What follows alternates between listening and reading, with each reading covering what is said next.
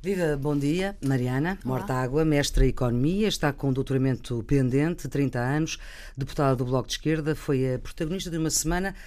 Como é que caracteriza a semana que passou?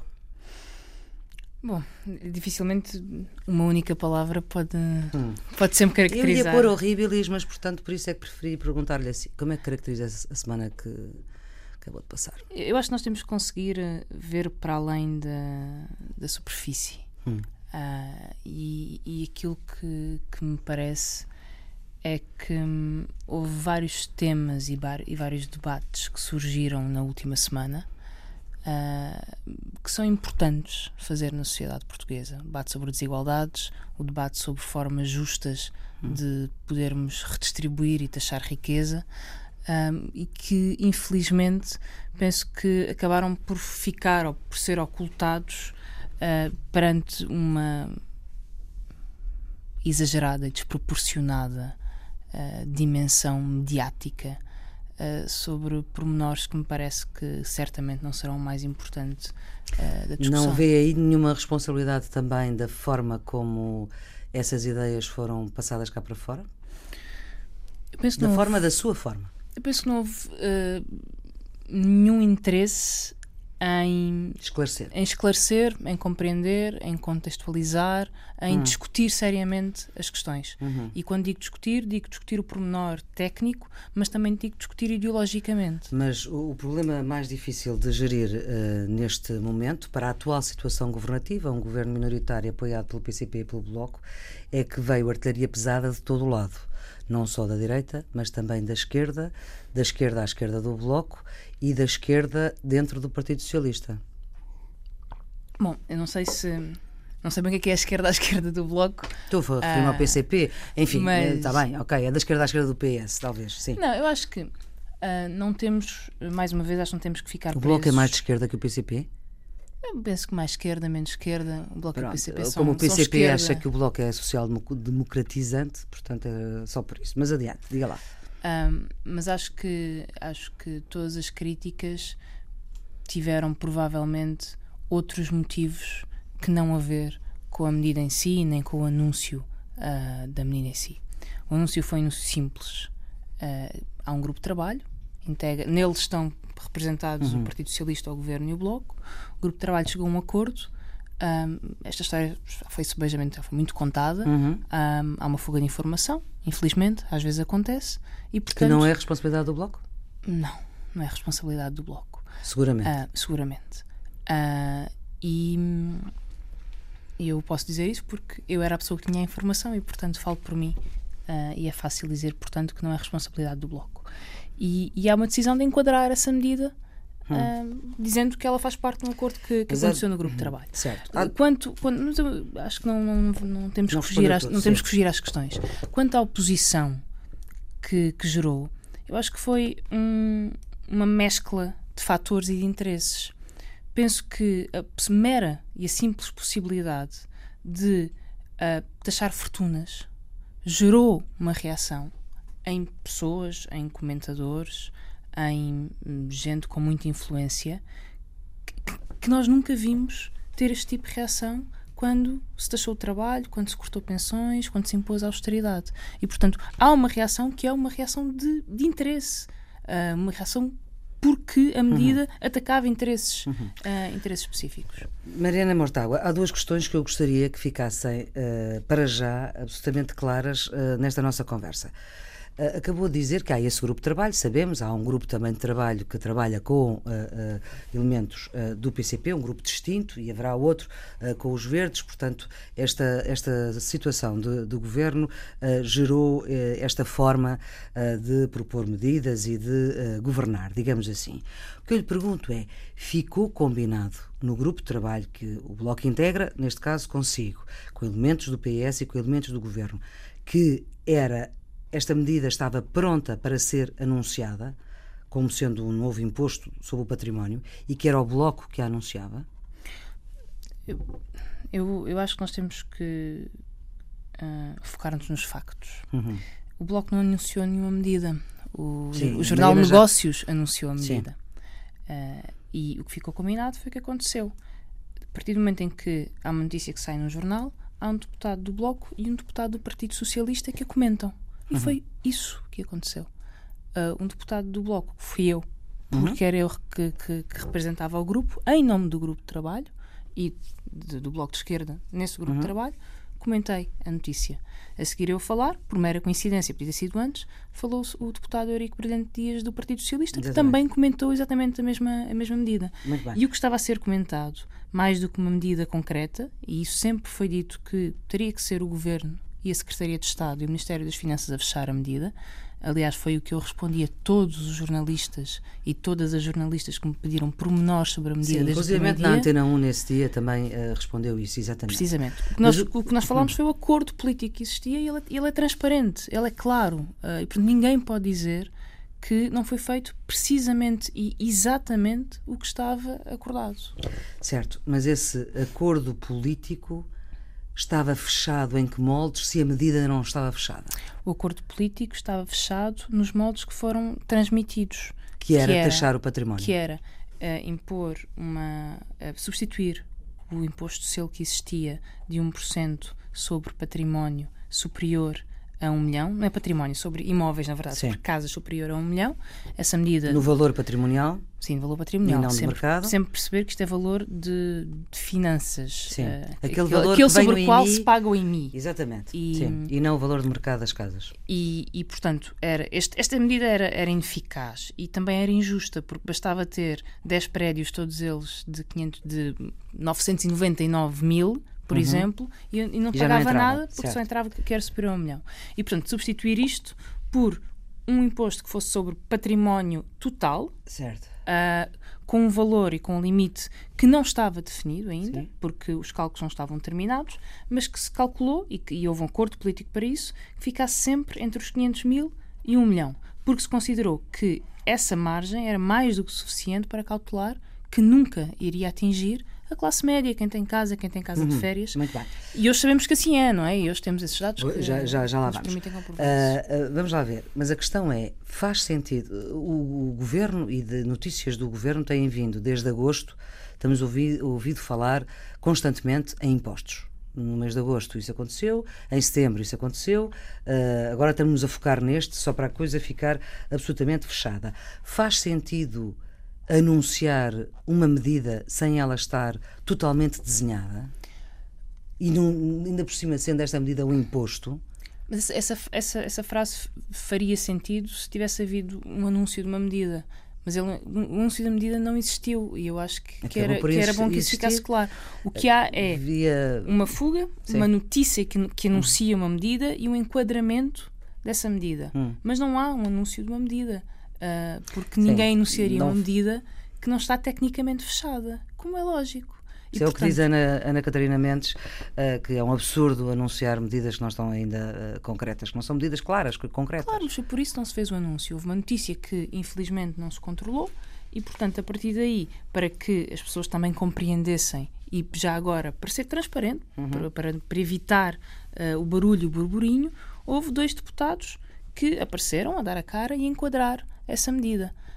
Um, infelizmente, depois com o correr da história, uh, foi-se modificando, um foi-se ah, modificando uh, essa imagem. No fim de semana, mas eu, mas eu também gostava de, de, de, fazer outra nota sobre uh, o que dizia há pouco da sensação que se passou o verão a falar de impostos.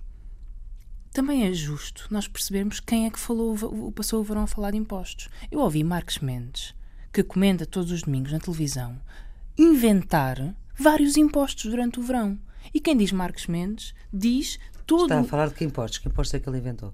Falou que na possibilidade de mais taxação, aliás, era o diabo que vinha em setembro, não é? E, portanto, Mas isso não foi Marcos Mendes quem disse. Não, eu sei, eu sei. Sim. Portanto, passámos o verão a ouvir uh, comentadores à direita, sobretudo a direita, PSD e CDS, a anunciar que os impostos indiretos iam aumentar, a anunciar mas isso que, foi também o das Finanças na Comissão. Calma, mas isso, isso aconteceu na Comissão, uhum. em setembro, oficialmente, numa visita do Ministro das Finanças. Há muitas fugas de informação. O que eu estou a dizer. Porque, pelos vistos, se isso não, não, não, é assim, não, Marcos não. Mendes anunciou, ou pré-anunciou, Marcos Mendes os impostos não, indiretos. Mar, aliás, que... nem Marcos Mendes anunciou, nem o Ministro das Finanças disse que ia haver aumento de impostos indiretos, porque acho que se formos fiéis ao que foi dito, o que o Ministro das Finanças disse é que ia haver uma reestruturação da forma, da como os impostos são feitos, tal como foi feito ano passado, em que se retira impostos e carga de impostos sobre o trabalho, portanto, desce-se impostos sobre o trabalho, com reestruturações nos impostos indiretos, que, que não explicou quais eram. Uhum. E, portanto,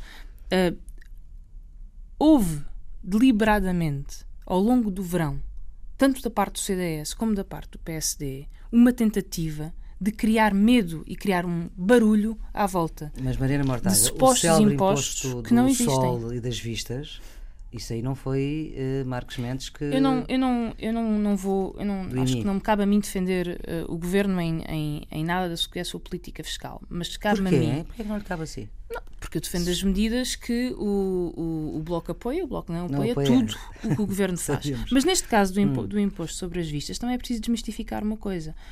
O imposto sobre as vistas é uma regra do AMI que já existia. O que houve foi uma pequena alteração de um pequeno ponderador que afeta pouquíssimas pessoas em pouquíssimo valor. É um preciosismo de lei. Transformar isto, de repente, num enorme imposto que vai mudar a vida das pessoas é mais um exercício hum. de criar medo. A, a, a, a, alteração que se fez ao IMI é uma, uma alteração de pormenor. É uma coisinha que não tem uh, sequer impacto orçamental. Por hum. isso disse que não me cabia a mim defender o governo, mas cabe-me a mim tranquilizar as pessoas, porque de facto está-se a fazer uh, e a criar monstros mediáticos, mitos em torno de coisas que no fim das contas não são verdade. Porque no fim das contas o que nós temos, e isso é fruto também do acordo que, que, que o Bloco, o PCP, os Verdes e o, e o IPS fizeram, o que nós temos é uma descida da carga fiscal porque é isso que está a acontecer. As pessoas estão a pagar menos impostos. Pagaram menos sobretaxa, o IVA da restauração baixou, o resto da sobretaxa vai este ano, há uma tentativa de tornar o sistema fiscal mais justo e, portanto, houve uma distorção brutal do sistema de impostos nos últimos quatro anos, em que todo o ajustamento foi feito à custa da classe média. Sim. Todo. E agora está-se a tentar reverter isso. E para reverter isso, há duas formas. Uma é baixar a carga de impostos, e isso foi feito e está baixar a ser feito. Baixar a carga de impostos sobre o trabalho? Sobre o trabalho, sobretudo. Hum. Uh, mas baixar a carga de impostos. A outra, a outra coisa que é preciso fazer, além de baixar a carga de impostos, é perceber que há uma grande desigualdade em Portugal. Para já, no sentido progressivo, em que os ricos pagam proporcionalmente e face ao rendimento que têm. Sim, uh, e há estudos recentes que comprovam isso. Sim. Menos do, do, do, que os mais pobres e, sobretudo, entre o rendimento do capital, do, o, entre o imposto que, que, que é que é imposto ao, ao, ao, trabalho e o imposto sobre o capital há uma desproporção enorme. Hum. É o trabalho que paga a grande parte Uh, dos, dos, impostos, impostos. e mesmo os, os, salários mais ricos. E, portanto, eu penso que é desejável para o país conseguir diversificar a forma como tem o seu sistema fiscal, desenhado uh, para que o capital, para que o grande património, para que grandes fortunas possam contribuir um pouco para podermos aliviar, de facto, a classe média e quem vive do trabalho. Uhum. A segunda questão que eu queria deixar aqui uh, uh, esclarecida, sem dúvidas. Neste momento, esta medida do imposto sobre o património já está fechada? Isso uh, o governo tem terá que, que o governo terá que responder. Uh, o, o, governo tem dito que não. E portanto, o desenho em concreto da medida neste momento está do lado do governo, porque só o governo, isso foi dito desde o início, pode fazer uhum. este tipo de simulações. Uh, e por isso há um acordo de princípio, é esse o mandato que o grupo de trabalho e essa recomendação que o grupo de trabalho fez uhum uh, ao governo. Aliás, no grupo de trabalho o governo também está e, portanto, claro. esse acordo existe. E neste momento a, a medida está a ser fechada, uh, mas não os restantes pormenores da medida ainda não estão Nem fechados. Nem o limite. Nem o limite. Nem sequer o milhão. Não, o, o, limite não está fechado. Mas eu, eu fiz um exercício ao longo dos últimos Sim. dias que, que penso, já tinha feito antes, mas que penso que. Mas que, muitas... tornou público, que é o tal, se for um milhão, são 8 mil pessoas que são abrangidas, se for. Além disso, além disso, dos, um, um exercício, mil, um exercício mais são 43 pessoal, mil. São 43 Sim. mil. Portanto, hum. estamos a falar no máximo de 43 mil pessoas num Sim. país de 10 milhões. Mas uh, há um outro exercício que é, à minha volta, perguntar à minha volta quanto é que vale a casa das pessoas e obtive as respostas mais uh, tranquilizadoras, uh, desde uh, o apartamento no Parque das Nações, num, num, bom condomínio que tem um valor inferior, inferior a 500 mil, bastante inferior, hum. ao apartamento no Marquês de Pombal, ao apartamento no Lumiar, e portanto, e falo em Lisboa, que, em tem, os, zonas, que tem os valores, nobres, que tem os valores mais altos em, em, zonas nobres. Eu, na verdade, não encontrei uh, casas, hum. imóveis. Hum. Com valores desta, desta Mas dimensão. isso, Mariana, também, uh, pode ser que não tenha amigos ricos, não é? Mas uh, o imposto visa taxar fortunas uh, imobiliárias. Hum. É, essa é que é a questão. Uh, visa taxar fortunas imobiliárias. Portanto, e visa excluir a classe média, a classe certo. média alta. Portanto, neste momento o que se está a ver é quanto é que isto dá de retorno para o Estado, uh, se, uh, por exemplo, a questão da casa de habitação também está metida nisto ou não. O acordo que, e para que isso também fique claro, o acordo que foi feito uh, e, e, que, estava, que estava fechado dentro daqueles critérios que já, que já enumerei, é precisamente que ao impor um, um limite mínimo entre os 500 mil e 1 milhão, Uh, e portanto é sempre um limite mínimo muito elevado, isso automaticamente deixa de fora, protege a casa de família.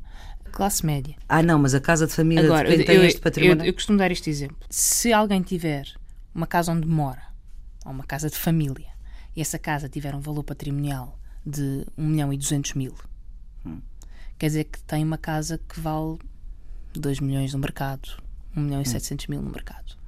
Uh, este, essa é uma casa, do ponto de vista da fortuna imobiliária, é uma fortuna milionária e será taxada no remanescente relativamente ao limite que for estabelecido. Ah, é, é só acima do, do sim, limite. Sim. E portanto, quando nós estamos a desenhar. Quando um... é casa de família? Quando é por acúmulo de património? Como é que é? Eu, eu, eu, eu repito porque acho que é que para ficar muito claro. Ou seja, a isenção que, que existe ou que está prevista é uma isenção por valor e não por tipo de imóvel. Hum. O que quer dizer que uh, uma pessoa pode ter quatro casas ou duas casas e nunca atingir o limite do milhão ou dos 800 mil que for, do for limite definido. For definido sim. Uh, e então está completamente isento. Outra pessoa pode só ter uma casa e de família, ultrapassar X. mas ter uma casa que vale 2 milhões. E então pagará o remanescente. Uh, vale 2 milhões em mercado, mas que te, vale, 1 um milhão, milhão e 200 mil, mil em valor é, patrimonial é, tributário. Hum. E portanto aí pagará Só paga o os 200 mil. Paga o remanescente relativamente ao limite. Isto para dizer, o que está protegido aqui não é. A casa de família está protegida quando se estiver inserida no limite abaixo do limite definido. A isenção hum. é por valor. O imposto é um imposto, não é um imposto sobre tipo de imóvel, é um imposto sobre fortuna. E se alguém tiver uma casa de família que vale um milhão e muito, é uma casa, é um património de fortuna e, portanto, pagará essa pequena taxa sobre o remanescente do limite, tal como a medida estava desenhada quando foi uhum. acordada uhum. através do, do grupo de trabalho. Mas eu repito, nós estamos a falar sempre entre 43 mil pessoas e 8 mil pessoas. São, é sempre dentro dos 1% mais ricos em termos de riqueza patrimonial. E esta medida vai mesmo para a frente no próximo orçamento? Bom, eu falo em nome do, do grupo de trabalho uh, a que pertenço e, e, em nome do acordo que, que, fizemos no âmbito desse grupo de trabalho. Uh, do ponto de vista do Bloco, eu penso que esta medida é uma medida importante. Porque há muito tempo que nós reclamamos justiça fiscal em Portugal. Há muito tempo. E por isso o Bloco sempre defendeu, sempre defendeu, que devia, devia existir um imposto sobre grandes fortunas. Certo, e o PCP também, ah, e portanto isso aí e, é, portanto, é. Eu acho que. Porque o, problema é mesmo este. Hum. Uh, em Portugal há grandes impostos sobre o que é declarado de rendimento, mas há muito pouco imposto, não há praticamente, sobre a fortuna acumulada. Uh, e se fosse possível taxar, ainda que pouco, uh, e será sempre pouco, as fortunas acumuladas, era possível desagravar os impostos sobre o trabalho. Portanto, esta é uma medida com a qual o Bloco se sente perfeitamente à vontade. Eu penso que esta é uma medida com a qual toda a gente se devia sentir muito à muito vontade. Bem. Mariana Mortágua, e se o Bloco fosse governo, cumpria-se o déficit? O Bloco não é governo. Ah, Sabemos. Uh, e, e, eu não gosto muito dos exercícios hum. SES, porque uh, são sempre puramente especulativos e, e não, nós não gostamos muito de coisas especulativas. Hum. Uh, mas um, o que eu posso dizer é que o Bloco entende e, e faz parte de um grupo político e de, e de, um grupo que tem ideias políticas que entendem que os limites ao déficit neste momento são contraprodutivos do ponto de vista económico. Portanto, aquilo que o governo está a fazer ao tentar manter o déficit este ano nos 2,5 é prejudica contra... a economia. Prejudica a economia. Mas isso nós sempre o dissemos e continuamos a dizê-lo. É por isso que o Bloco acha que o Tratado Orçamental uhum. é uma aberração jurídica que não devia existir, só serve para condicionar as economias uh, europeias e por isso achamos que era importantíssimo reestruturar a dívida Mas para aliviar o peso da dívida. E nos, nos, termos atuais, como atuar e ser governo?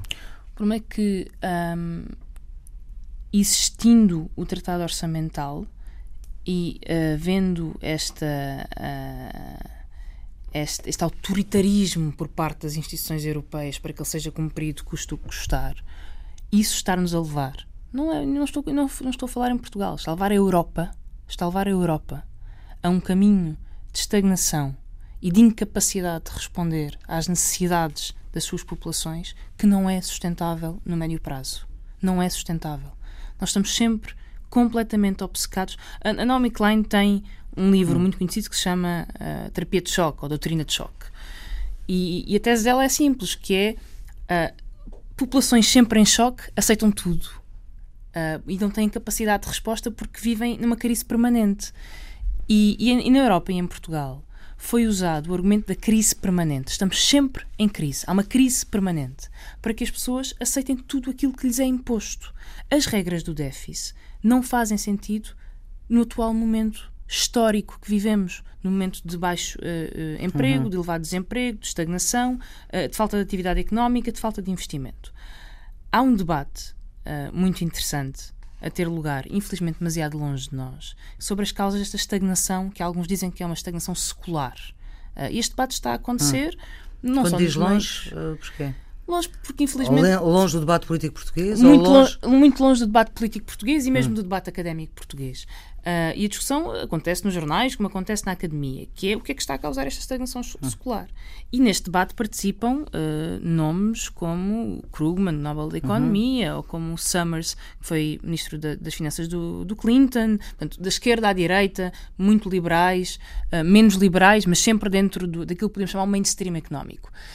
E todos eles chegaram a uma conclusão, que é um dos problemas da estagnação secular que se vive, ou da estagnação que se vive na, tanto nos Estados Unidos como, como na Europa, e uma das razões pelas quais a política monetária já não funciona, nós injetamos dinheiro na economia, hum. mas a economia não anda, não anda, é porque não há procura. Não existe procura. Porque a economia privada está muito endividada e está a fazer um processo daquilo que se chama tecnicamente desalavancagem, ou seja, desendividamento, e quem se quem está a tentar reduzir a dívida não compra, está simplesmente a contrair o seu balanço, digamos assim. Ao mesmo tempo que as empresas contraem o seu balanço e que tentam desalavancar, isto contrai a economia, o que leva também a mais falências, o que por sua vez aumenta o crédito, crédito mal parado, que afeta ah. os bancos. Portanto, o único fator que aqui poderia contrariar este processo eram os orçamentos públicos. Os orçamentos públicos são um instrumento de política económica e nós estamos a abdicar do mais poderoso instrumento de política económica que temos uhum. e estamos a sofrer consequências até a apresentação do orçamento, Mariana Mortágua, um, o Bloco de Esquerda vai ter que apresentar também as suas propostas, muitas delas que não vão passar, uh, porque não chegam a acordo uh, com uh, o governo. Algumas, certamente. Algumas não, posso adiantar aqui? Não, não passarão. Nós não fechámos ainda as propostas de orçamento.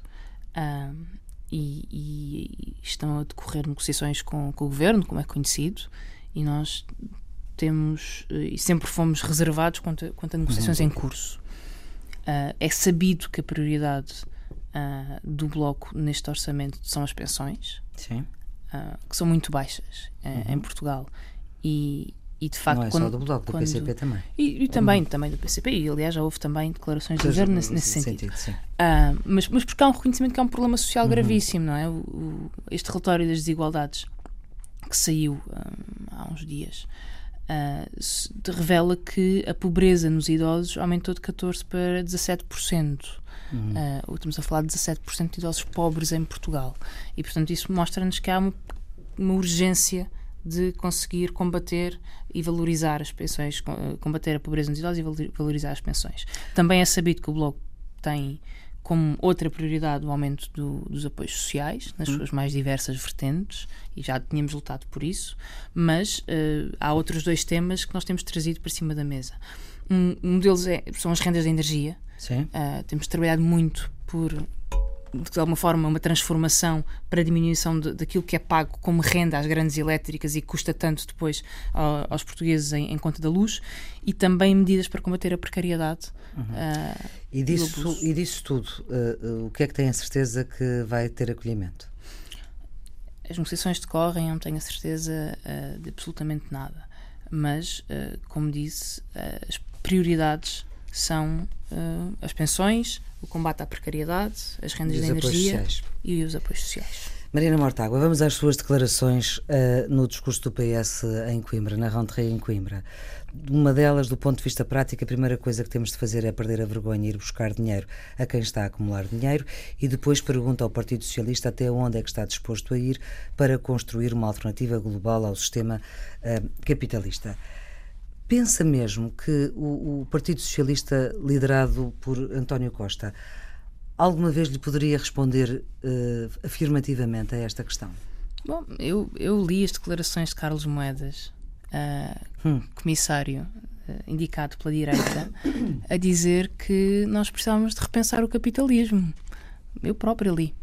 E não vejo nenhum problema disso, porque num debate democrático e sem fantasmas e sem tabus, nós temos que poder discutir as Uma coisas. Uma coisa é repensar o capitalismo, outra coisa ah, é uh, querer acabar com o capitalismo. Eu acho que, eu acho que uh, não se perde nem vem mal nenhum ao mundo se as pessoas pensarem e discutirem as coisas.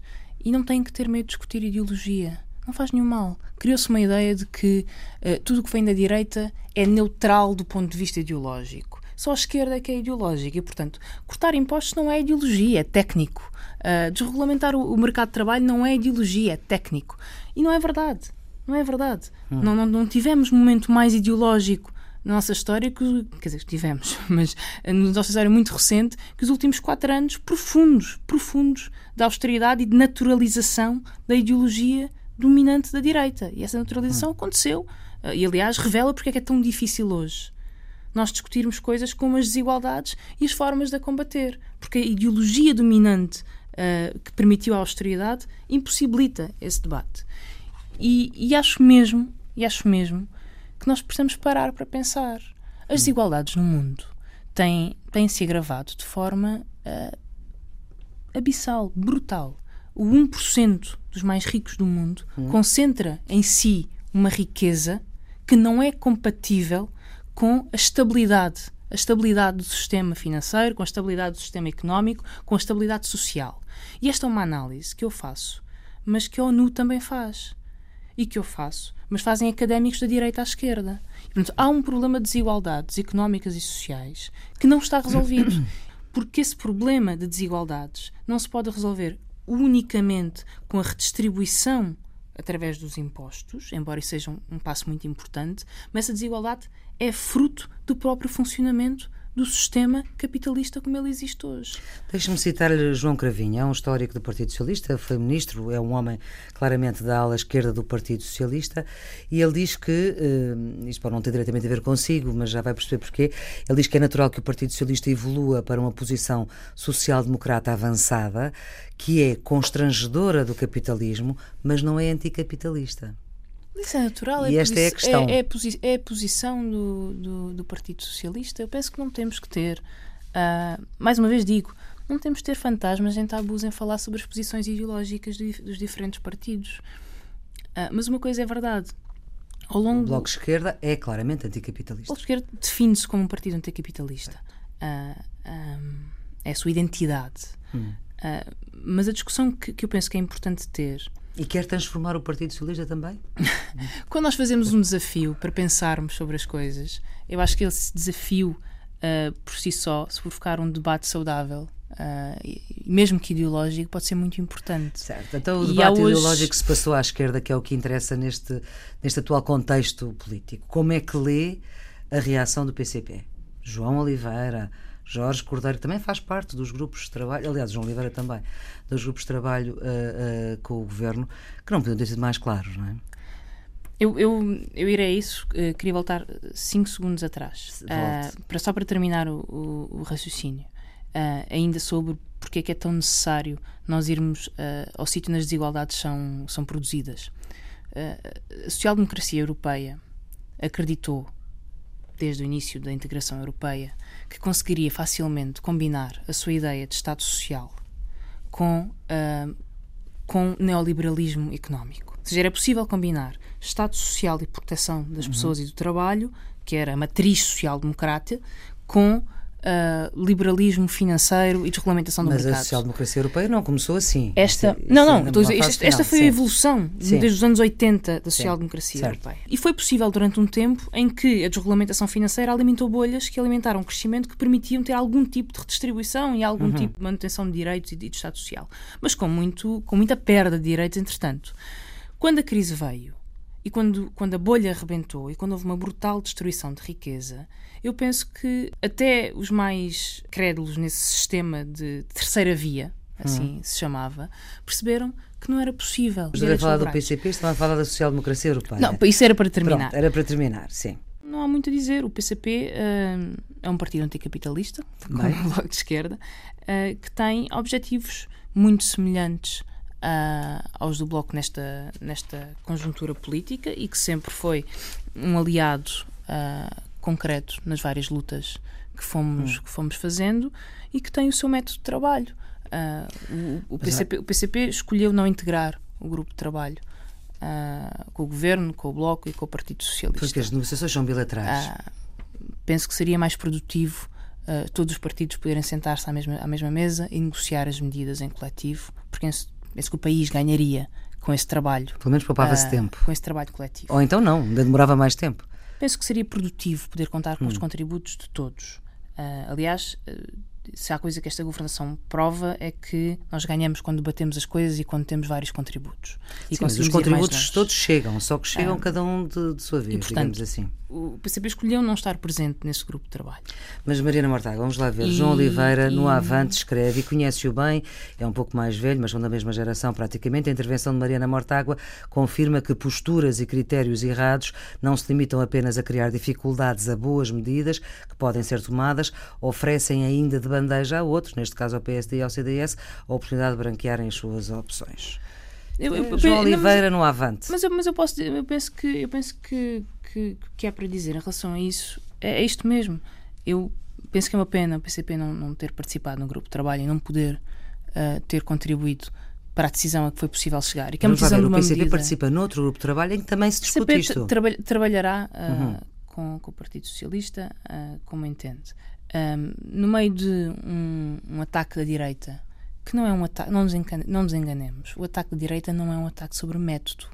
A direita não está preocupada pela, pela, forma como a medida foi anunciada. A direita não quer é ter um imposto sobre riqueza uh, uhum. milionária. Mas, portanto, estava a dizer, no meio e, portanto, do ataque da direita. Penso que, se no meio do ataque da direita, contra uma medida que é uma medida de justiça fiscal e de redistribuição de riqueza importantíssima, uh, se o líder parlamentar do PCP escolhe criticar uh, quem está a defender a medida, em vez de, de, se juntar e defender uma medida tão justa, eu penso que faz mal.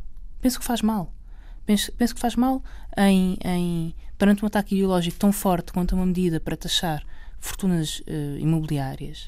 Uh, penso que o líder do PCP faz mal ao juntar-se àqueles que estão a atacar a medida e não ficar do lado uh, de quem estão a defender. Até porque eu sei, até porque eu sei que o PCP defende a medida Sim. e faz parte do seu programa. E, portanto, é a única coisa que eu posso dizer uh, sobre é, esse episódio, é, é isto. Deixa-me só perguntar, acha que faria sentido uma cimeira ao mais alto nível, PCP Bloco, uh, nesta circunstância política, para que uma situação destas não se volte a repetir? Um, nós temos uma, uma, uma maioria parlamentar que apoia um governo que tem quatro partidos hum. uh, diferentes entre si, uh, com diferentes histórias, diferentes identidades, com diferentes posições ideológicas em relação a muitos assuntos e que estão a conseguir trabalhar de forma transparente, com tensões, com tensões. Mas a Cimeira dava jeito Com negociações duras. E eu penso que até agora temos conseguido encontrar uh, sempre pontos de acordo e formas de contacto com resultados muito uhum. produtivos. Mas para o futuro, retira alguma lição deste caso? Já que não me vai responder à cimeira. Eu penso que nós apercebemos-nos todos uh, o quão o quão violenta e o quão desesperada está um, a direita. Eu, pelo menos, apercebi-me disso. Porque. Não estava à espera. Porque, porque é, mesmo, é mesmo surpreendente ver tanta gente, tanta gente, tanta gente, estes dois partidos que nunca provocaram nenhuma, nenhuma reação de solidariedade uhum. para com aqueles Mas, que sofreram. Para si e para futuro, uh, se pudesse voltar atrás, não teria feito assim, ou não? Eu acredito muito uh, que esta medida vai trazer mais justiça fiscal. Hum. E acredito muito que esta medida poderá contribuir, do ponto de vista orçamental, para que nós tenhamos mais recursos para aumentar pensões ou apoios sociais. Uhum. E, portanto, acho que esta é uma medida que vamos defender até ao fim. E, e penso que o grupo de trabalho fez um bom trabalho. O conteúdo é melhor do que a forma o grupo de trabalho fez um bom trabalho certo. a fazê-lo e nós Muito bem, agora a pergunta é longa, a mas a resposta é curta. O CDS já tem candidato a Lisboa, o PS também, o PSD já se percebeu que Santana Lopes não está, Maria Luísa é hipótese e o Bloco já escolheu Mariana Mortágua? O Bloco não tomou nenhuma decisão ainda. Sim, e a Mariana Mortágua já tomou? O Bloco não tomou nenhuma decisão ainda, a Mariana Mortágua faz parte do Bloco e, portanto, Se é um o bloco assunto tomar, que não está Mariana Mortágua está disponível? O Bloco não tomou ainda a decisão e, portanto, é uma discussão que nós não tivemos ainda, estou a dizer sinceramente, uh, vamos tê-la a breve trecho. Uh, e, quando, e se for essa a decisão? E quando tivermos essa decisão, iremos comunicá-la uh, ao com país. Certeza, certamente. Mas e quando tiver essa, se a decisão for essa. Eu não posso falar de decisões que não conheço e processos uh, mentais que ainda não fiz. E por isso, quando essa questão quando surgir e quando a discutirmos, certamente depois teremos uma resposta. Parece uma resposta à PCP, é que também não se sabe nunca da continuidade. Não, mas é, é a resposta verdadeira. O assunto não foi mesmo discutido ainda e portanto, ninguém não falou fechado. disto, portanto eu estou a inventar. Não, não, não estou a dizer que, está, eu não, sei, não estou a dizer que a pergunta é inventada. Eu é Sim. que não posso inventar uma resposta melhor do que esta, porque esta é a verdadeira. Ok, muito bem. E que música é que escolheu para este tempo, para fecharmos a nossa conversa? Chama-se Todo o Cambia, que é uma música da Mercedes Souza, que é uma cantora argentina muito ligada à resistência, aos movimentos de esquerda e que, e que me acompanhou ao longo de, dos últimos anos. E o que é que muda? Tudo, aparentemente. E espero que mude para, para melhor. Acho que estamos numa altura importante do ponto uhum. de vista do país e da Europa. Mercedes Souza é a escolha de Mariana Mortágua. Muito obrigada por ter vindo obrigada. para esta entrevista na Antena 1 e na RDP Internacional e que está sempre disponível em podcast e nos sítios habituais da net. Da Antena 1, tenham um bom dia.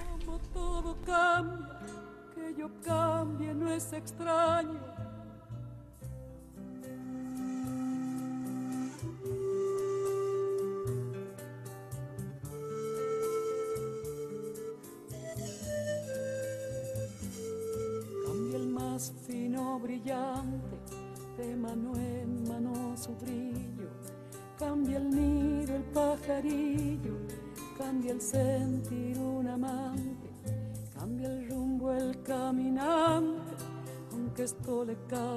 daño.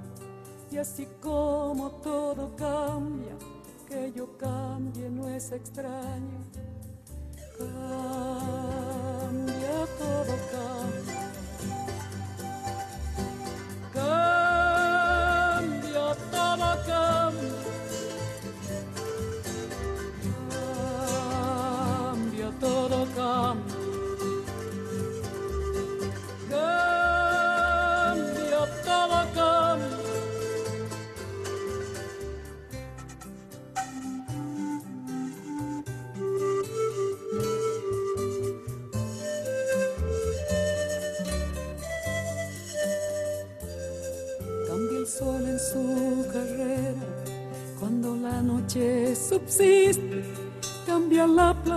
Se viste de verde la primavera. Cambia el pelaje la fiera, cambia el cabello el anciano. Y así como todo cambia, que yo cambie no es extraño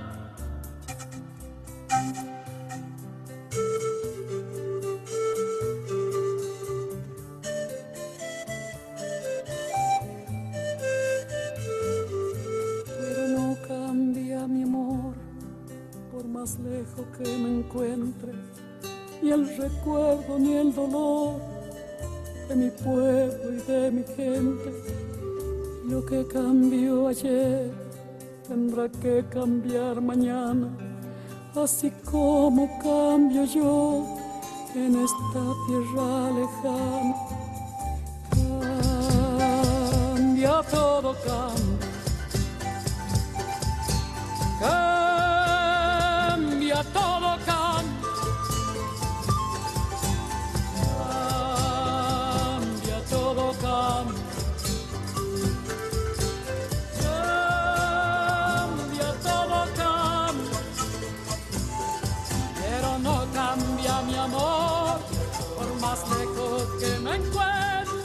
ni el recuerdo ni el dolor de mi pueblo y de mi gente. Y lo que cambió ayer tendrá que cambiar mañana, así como